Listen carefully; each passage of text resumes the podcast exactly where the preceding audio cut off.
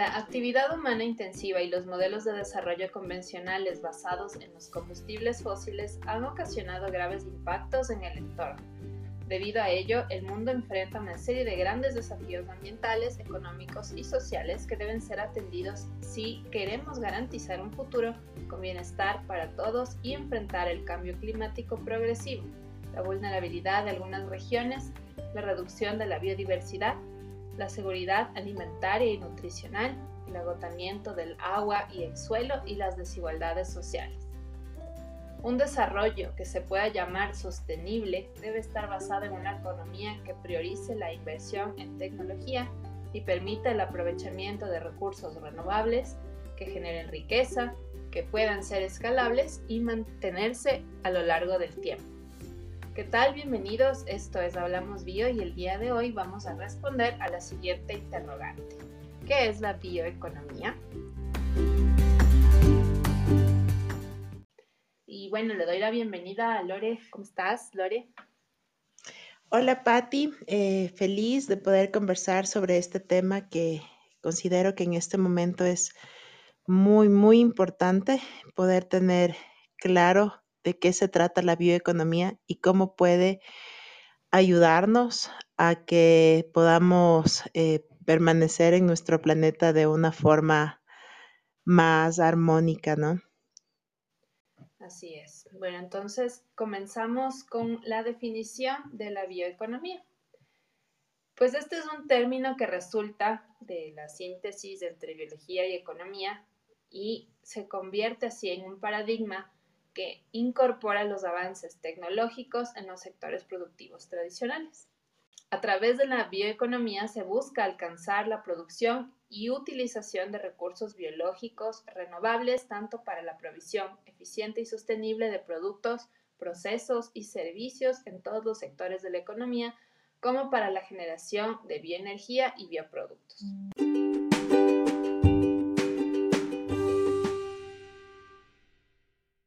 El término bioeconomía como tal empieza a tener fuerza en América Latina en la última década, siendo Brasil, Argentina y México los países que tienen mayores avances en la conformación de una estrategia eh, ya definida ¿no? para este, este tema de la bioeconomía. Sin embargo, en países como el nuestro, y también Colombia, Paraguay y Uruguay, eh, se ha empezado apenas con una construcción de los lineamientos para una hoja de ruta para posesionarnos dentro de la agenda pública. Y en este sentido, en el Ecuador, la bioeconomía se encuentra en una etapa de construcción y se está dando impulso a lo que son bioemprendimientos. Entonces, esto se hace a través de la participación de productores en pequeña escala con el objetivo de una producción y transformación sostenible. Entonces, esto es lo que hemos estado haciendo en nuestro, en nuestro medio, ¿no? en nuestro país. Eh, no sé eh, si de pronto tú conoces de otros países fuera de América Latina en donde la bioeconomía realmente ya eh, sea un, una forma de vivir.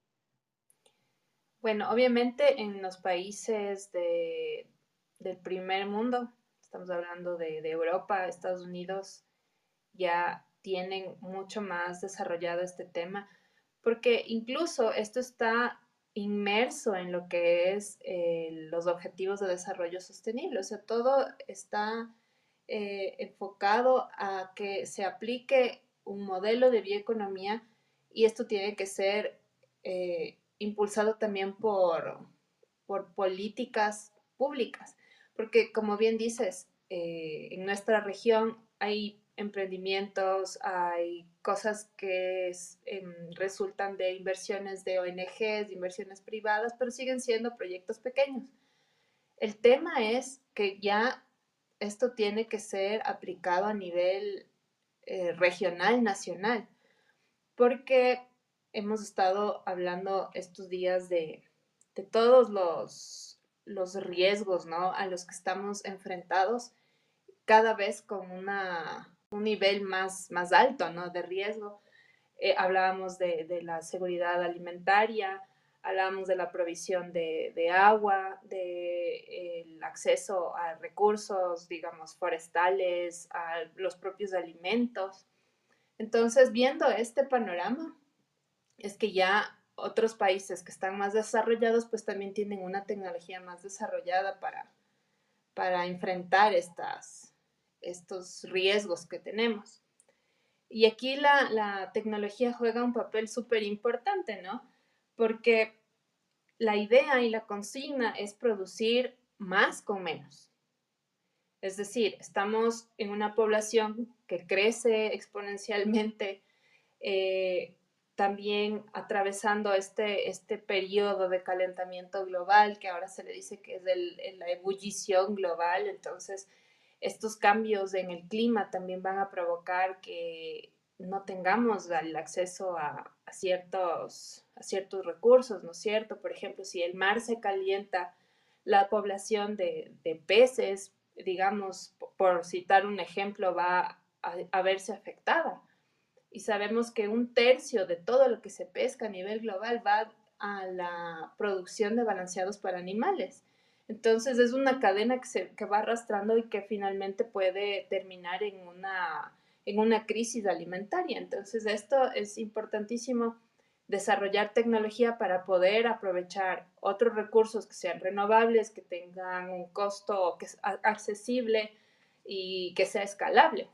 Estaba viendo, por ejemplo, en, Alemania, eh, con el uso de estas, no sé si has escuchado, la mosca soldado.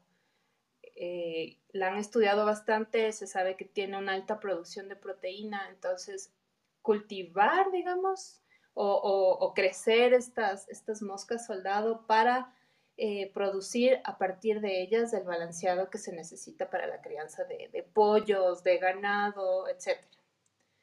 Incluso puede servir las larvas como alimento para, para peces este, este tipo de, innovaciones es la que, la que se está buscando actualmente.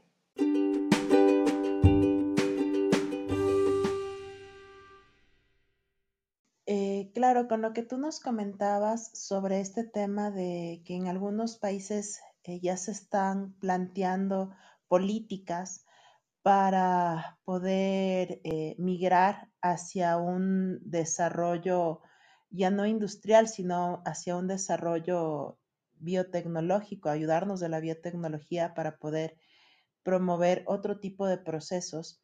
Incluso en la Agenda 2030 eh, tenemos ya varios objetivos de esta agenda en donde se señalan procesos de, programas bioeconómicos.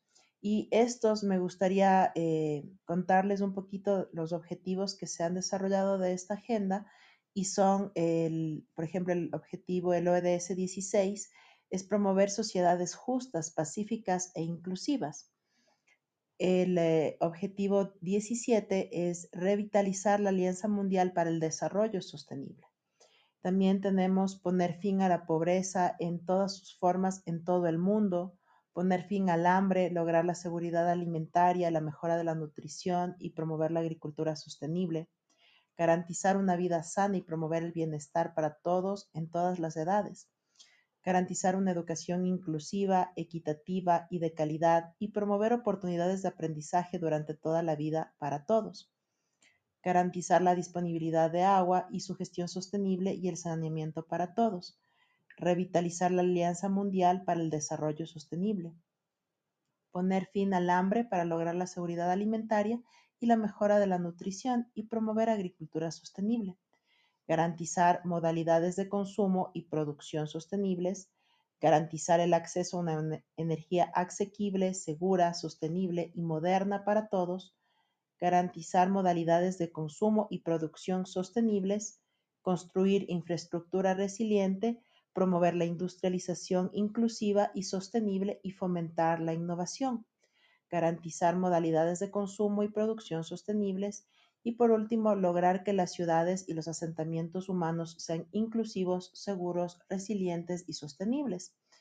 Todo esto dentro del contexto que te comento de la Agenda 2030 para el Desarrollo Sostenible basado en varios, em, programas eh, bioeconómicos.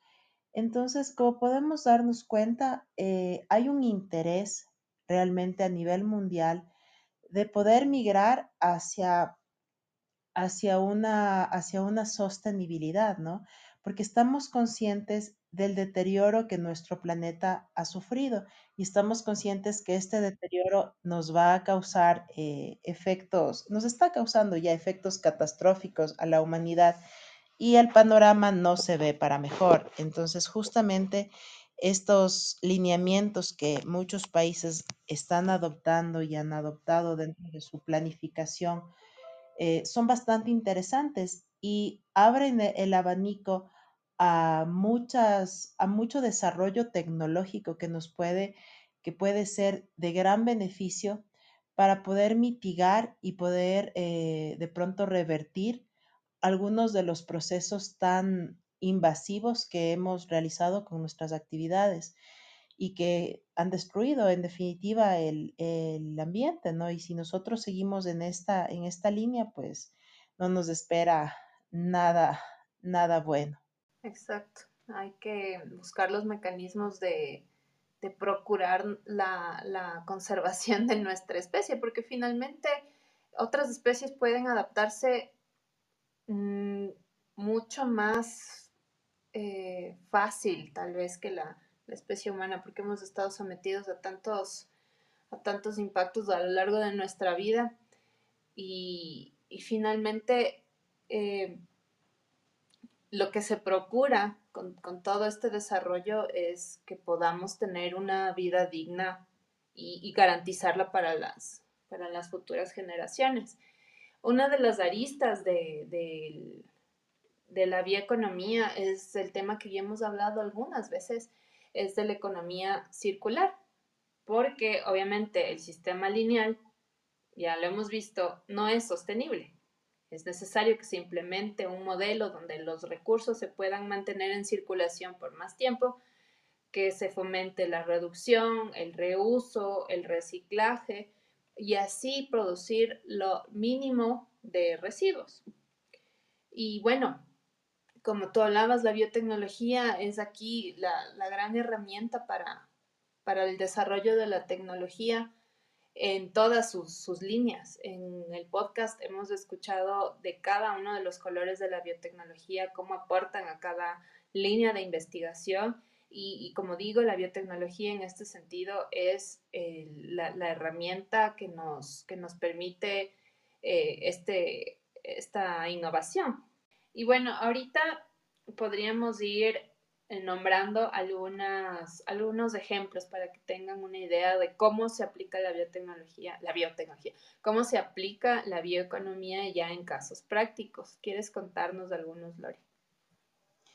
Claro, eh, bueno, les comento lo que he estado revisando, ¿no? Eh, he visto que, por ejemplo, en la Unión Europea fue la primera en promover este término de bioeconomía, dando una oportunidad para el desarrollo de biotecnología y así reemplazar el uso de derivados fósiles. Ellos están, eh, mediante la utilización de cultivos como materia prima renovable, están construyendo, diseñando, elaborando biocombustibles, biopolímeros y sustancias químicas. Alemania eh, desarrolló la estrategia de política nacional sobre la bioeconomía y eh, lo que ellos están haciendo es utilizar la biotecnología como base para la alimentación y uso de energía renovable a partir de los biocombustibles. En Estados Unidos eh, se ha logrado desarrollar nuevos medicamentos, cultivos alimentarios de mayor rendimiento y biocombustibles emergentes para reducir la dependencia del petróleo y los productos químicos de base biológica. En América Latina, eh, la bioeconomía también ha cobrado relevancia ¿no? en, estos, en esta última década, como les había dicho en inicio. En Argentina se está poniendo mucho énfasis en el desarrollo de cadenas de valor agroindustriales y de biocombustibles, es decir, se está dando impulso a la biomasa como generadora de valor. En Colombia, eh, la bioeconomía es una estrategia que gestiona de manera eficiente y sostenible los recursos biológicos renovables y la biomasa residual para generar nuevos productos, procesos y servicios de valor agregado basados en el conocimiento. Eso es lo que está trabajando Colombia. Y en el Ecuador, pues nosotros nos encontramos en camino al desarrollo a una política de bioeconomía. Sin embargo, eh, todavía estamos en un proceso de construcción. El Ministerio del Ambiente, a través del Acuerdo Ministerial 034, ha enmarcado algunos lineamientos para el fomento de bioemprendimientos. Esto a partir de, el aprovechamiento sostenible de la biodiversidad nativa que tenemos como, como país y hemos diseñado una estrategia de conservación del patrimonio natural. Esto realmente, como les comento, se encuentra en construcción y todavía nos falta pulir algunas, algunas cosas ¿no? en nuestro país. Porque en definitiva, eh, estamos claros que el Ecuador es un país mega diverso y podríamos eh, utilizar eso como una fortaleza para el desarrollo de muchísimas, de muchísimas cosas ayudándonos de la biotecnología.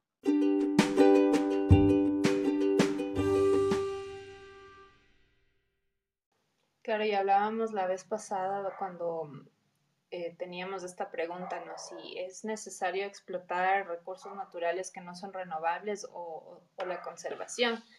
Y, dentro de la bioeconomía también está esta línea de, la conservación, porque finalmente, sin necesidad de, de una explotación que sea agresiva, se pueden obtener, por ejemplo, eh, ciertos metabolitos para eh, producir fármacos, eh, para la industria igual, qué sé yo, tintes, una infinidad de, de, productos que se pueden obtener de la naturaleza sin necesidad de, de, ser agresivo con ella. Tener este enfoque de bioeconomía pues nos ayuda a, a todo esto.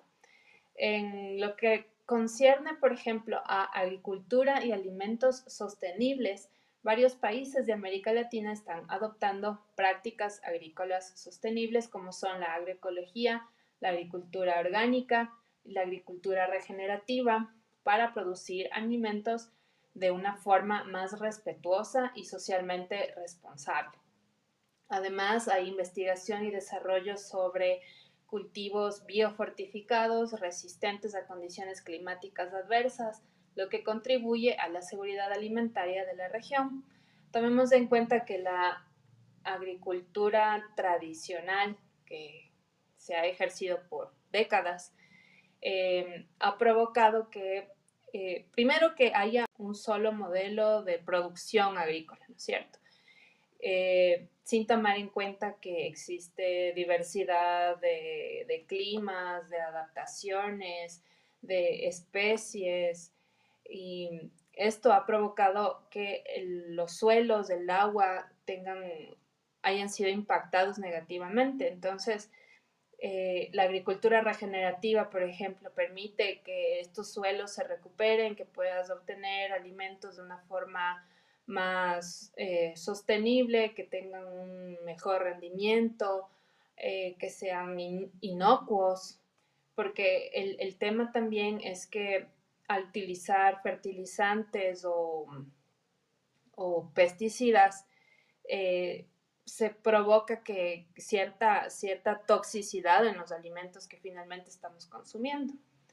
Entonces, bueno, hay que tomar en cuenta que las regiones del planeta son diversas y cada región debe adaptar su propio modelo agrícola para para producir de, mejor forma y también no afectar a la biodiversidad, porque ya está afectada. Finalmente, eh, los modelos tradicionales han, dado paso únicamente a ciertos, ciertas variedades para que se, cultiven masivamente, perdiendo mucha biodiversidad. En lo que respecta a salud, eh, países como Brasil y México están utilizando la biotecnología para desarrollar, como decías, Lore, medicamentos, terapias basadas en productos naturales.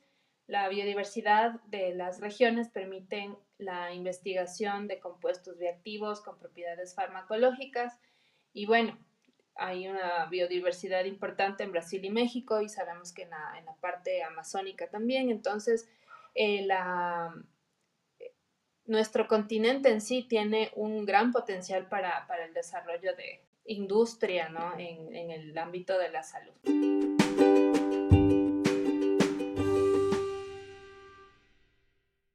En cuanto a biorefinerías y productos biobasados, Colombia y Chile están explotando la producción de productos químicos, materiales y productos de consumo a partir de biomasa. Esto incluye la fabricación de plásticos biodegradables, productos textiles sostenibles y productos químicos verdes. Conservación de la biodiversidad. Eh, la bioeconomía también implica la valoración y conservación de la biodiversidad esto se ha hecho en países como Costa Rica, Ecuador. Se están desarrollando estrategias de turismo sostenible, bioprospección, lo que permite generar ingresos mientras se protegen los ecosistemas únicos. En cuanto a acuicultura y pesca, eh, diversos países de América Latina están impulsando una acuicultura responsable, pesca sostenible, para garantizar la seguridad alimentaria y proteger los ecosistemas acuáticos. Chile es reconocido por su producción de salmón de cultivo, mientras que Perú y Ecuador son importantes productores de productos pesqueros. En el caso de Ecuador, por ejemplo, el camarón que ya se exporta a algunos países, a Asia sobre todo, el, atún también que es producto de exportación. Entonces se está buscando la forma de que la producción sea de una forma más limpia y sostenible. En el manejo forestal sostenible, países como Brasil y Perú están implementando prácticas de manejo forestal sostenible para la explotación de madera y otros productos forestales sin degradar los bosques. Y en cuanto a economía circular y residuos, varios países están adaptando enfoques de economía circular, promoviendo la reutilización y reciclaje de productos y materiales. Esto incluye la transformación de residuos orgánicos en compost o biogás. Y debo decir que, eh, a mi parecer, ¿no? Al menos en, lo que respecta a la ciudad de Quito, ya hay un avance bastante, bastante grande en lo que es esto de la eh, separación de residuos, la producción de compost. Em, sin embargo, al no hacer una, una política pública, esto está supeditado únicamente a que la, sea algo voluntario y muchas personas no, no, no están en esa onda, ¿no es cierto? Entonces, por eso es importante que se impulse desde los gobiernos locales, eh, que se haga, por ejemplo, una separación de residuos, que los residuos orgánicos sean sí o sí compostados o convertidos en biogás para que no terminen en, en, los botaderos. Todavía falta un montón por hacer, pero al menos ya se han dado los primeros pasos y ya se está creando pues esta cultura.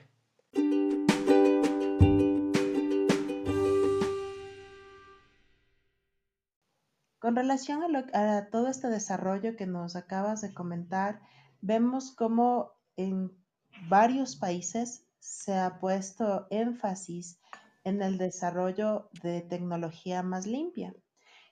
Justamente esto es muy relevante en este momento de nuestra vida, ya que hemos sobrepasado muchos, eh, varios de los límites planetarios. Al, pasar estos límites planetarios, pues debemos estar conscientes que podemos llegar a un punto de no retorno. Eh, hasta el momento se ha identificado que hemos sobrepasado el, tema de la pérdida de biodiversidad, la cual aumenta la vulnerabilidad de los ecosistemas terrestres y, acuáticos. En este sentido, tenemos eh, datos muy alarmantes desde 1900, las especies nativas han disminuido a nivel mundial en al menos el 20%, 40% de anfibios, 33% de corales y más de un tercio de todos los mamíferos marinos están amenazados. Esto obviamente es una alteración muy grave a la flora y fauna y obviamente esto repercute también en nosotros, no es que solamente flora y fauna desaparece, sino esto va directamente relacionado a nuestra, a nosotros también, ¿no? Y a la actividad humana. Eh, otro de los límites que hemos sobrepasado son los ciclos bioquímicos del nitrógeno y fósforo, que han sido alterados radicalmente por nosotros como resultado de las actividades industriales y agrícolas.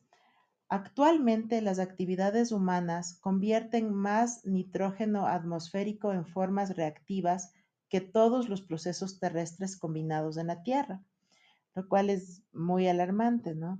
Y otro de los, de los límites planetarios que hemos sobrepasado es que eh, la Tierra sobrepasa los 390 ppm de CO2 en la atmósfera, lo que trae varios problemas como la pérdida de hielo marino polar, ocasiona que el planeta entre en un estado más cálido, los niveles de agua en los océanos se incrementaron en 3 milímetros por año en promedio, ¿no? Y esto ha sido en las últimas dos décadas. Y uno de los principales contribuyentes al cambio climático es la agricultura. Alrededor del 30% de los gases de efecto invernadero provienen de este sector.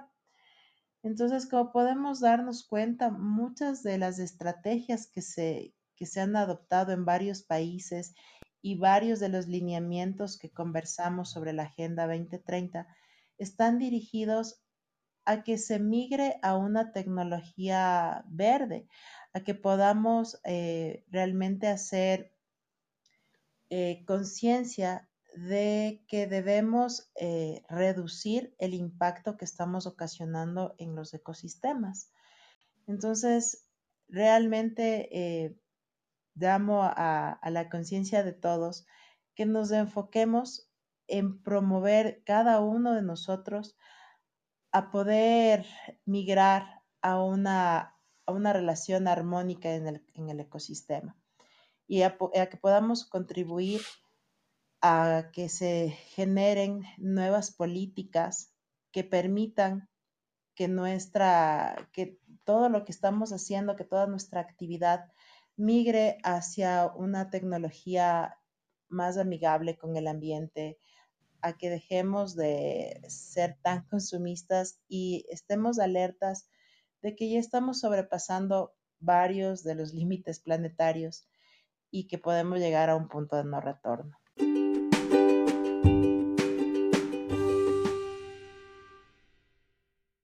Y consideremos que el 2 de agosto ya, o sea, se, toma en cuenta ese día como el en el que nos consumimos todos los recursos del año. Y todos los años pasa lo mismo. Entonces, en este punto, tal vez nos hemos consumido ya los recursos de este año y del próximo. Entonces es importante eh, empezar por uno mismo y, ser un consumidor consciente, lo he repetido muchas veces aquí. Eh, podemos, podemos serlo. Eh, quienes ponen el dinero para que las industrias se desarrollen son los consumidores finalmente. Entonces, si nosotros exigimos que produzcan de una forma tal vez eh, los alimentos eh, sin, pesticidas, sin fertilizantes químicos, sin derivados de, hidrocarburos, si empezamos a utilizar medios de movilización alternativos, no solamente el automóvil, sino, qué sé yo, la bicicleta, eh, medios eléctricos, eh, o sea, todo depende de uno, incluso cuando vamos al supermercado, algo tan sencillo como llevar tus bolsas de, tela, consumir los productos que tal vez estén empacados en, en, embalajes que no, sean contaminantes. O sea, a partir de eso nosotros estamos también haciendo un, activismo. No se trata de, ir y, con cartelitos, de exigir cosas, ni nada de eso es desde, desde acciones pequeñas, ¿no es cierto, Lore?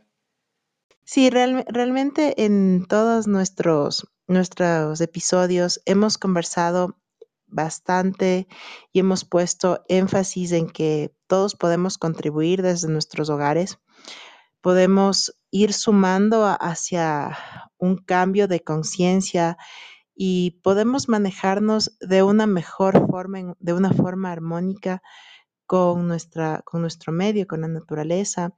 Y podemos dejar de ser compradores impulsivos porque hay muchísimas cosas que no necesitamos. Entonces, es necesario que, vayamos cambiando ese chip y que vayamos también creando esa conciencia desde nosotros e irla transmitiendo a, nuestras generaciones, ¿no? Hacer entender a nuestros, a nuestros hijos, a nuestros sobrinos, a, las personas que están junto a nosotros, que si no hacemos un cambio ahora, eh, vamos a estar en serios problemas que muchos ya, los, ya lo hemos percibido. Estamos enfrentando momentos en los que tenemos olas de calor terribles, eh, momentos de heladas impresionantes en donde se pierde, se pierden cosechas. Entonces hemos visto cómo ha desaparecido, eh, han desaparecido muchísimos de los polinizadores. Entonces todo esto eh, nos trae repercusiones porque a la larga no, no es que hubo un problema en la desaparición de especies marinas. A la larga todo eso va a repercutir en nosotros. Entonces es muy importante que entendamos que somos parte de un todo y que necesitamos eh, ir cambiando muchísima, muchísima nuestra forma de pensar y de nuestras acciones. Entonces, eso es lo que hemos, eh, lo que pretendemos llegar con todos estos episodios a crear conciencia y a despertar también ese, ese bichito de, investigador o de emprendedor y que estén enfocados sus, sus esfuerzos en, desarrollar esta, esta parte de, la ciencia, permitirnos utilizar eh, recursos y energía que, sean renovables y que finalmente mientras más demanda hay de algo, pues los, los, los precios pueden reducirse. Si, si bien ahora se puede considerar que una agricultura orgánica eh, te da productos que son más caros y tal vez poco accesibles. Eh, finalmente, cuando esto se masifica, pues los, precios van, van reduciéndose. También por el hecho de que si, si, tenemos cultivos orgánicos cerca de nosotros, también el tema de, de transporte eh, se reducen las, distancias, los impactos ambientales por el uso de combustibles, etcétera, etcétera. Entonces todo, todo va sumando y, va aportando ¿no? pues a, una, sostenibilidad, a una reducción de la, huella de carbono y, eso, como dije hace un momento, pues nos va a permitir eh, tener una vida digna nosotros y las generaciones que vengan. Y eso ha sido todo por hoy. Listo, bueno, esto ha sido Hablamos Bio. Recuerden que cada lunes nos pueden escuchar con un episodio nuevo en Apple Podcast, Google Podcast, Spotify. Eh, por favor, déjenos sus comentarios, eh, síganos en nuestras redes. Recuerden eh, seguirnos en nuestro canal Muyu Alma, en donde estamos presentando varios proyectos de emprendedores en temas de sostenibilidad y estamos para encontrarles a muchos más. Así es, entonces será hasta la próxima semana. Gracias, Lore. Gracias, Patti. Y estamos eh, hasta la próxima semana. Y recuerden escucharnos, seguirnos, dejarnos sus comentarios. Queremos saber eh, qué piensan sobre el tema de bioeconomía y queremos saber qué es lo que están haciendo en sus países. Cuéntenos, por favor. Hasta la próxima. Hasta la próxima. Bye.